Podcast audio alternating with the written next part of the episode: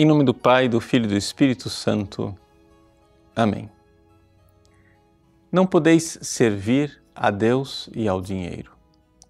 Esta frase, tirada do Evangelho de hoje, deve servir para nós um pouco como um exame de consciência profundo.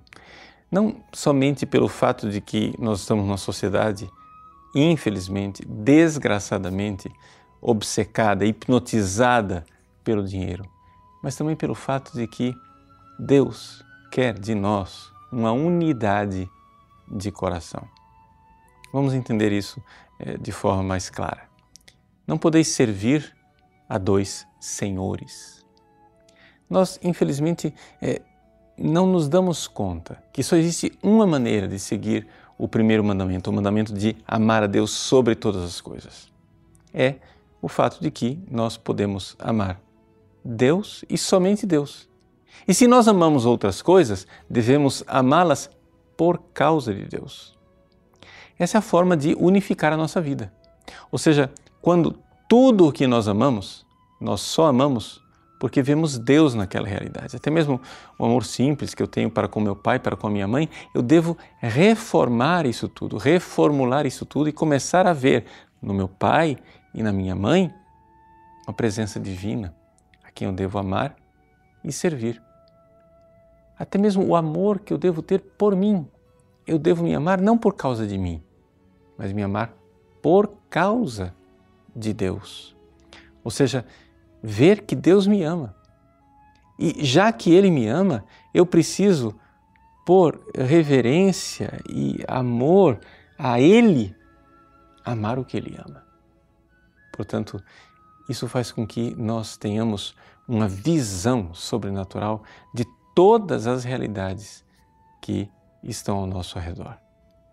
É somente assim que nós seremos capazes de unificar a nossa vida tão fragmentada, uma vida é, que infelizmente corre o risco de se dilacerar, porque, porque nós preocupados com tantas coisas nos tornamos martas agitadas, né? O próprio Jesus diz: Marta, Marta, tu te inquietas e te agitas com tantas coisas.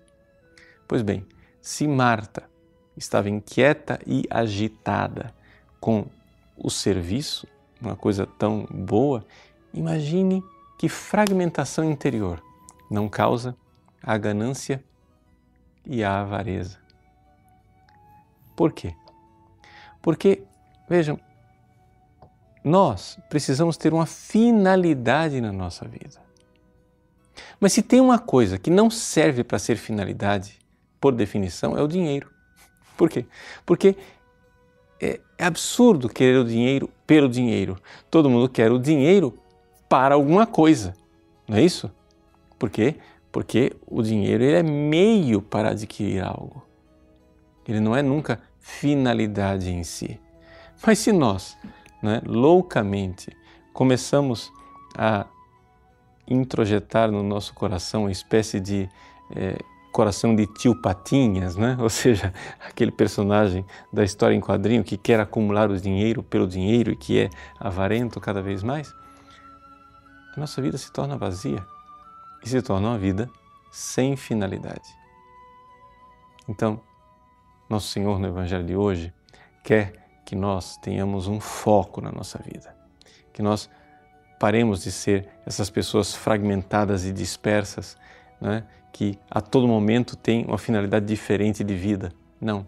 Se nós amarmos Deus e amarmos tudo em Deus, iremos adquirir uma unidade extraordinária em nossa vida.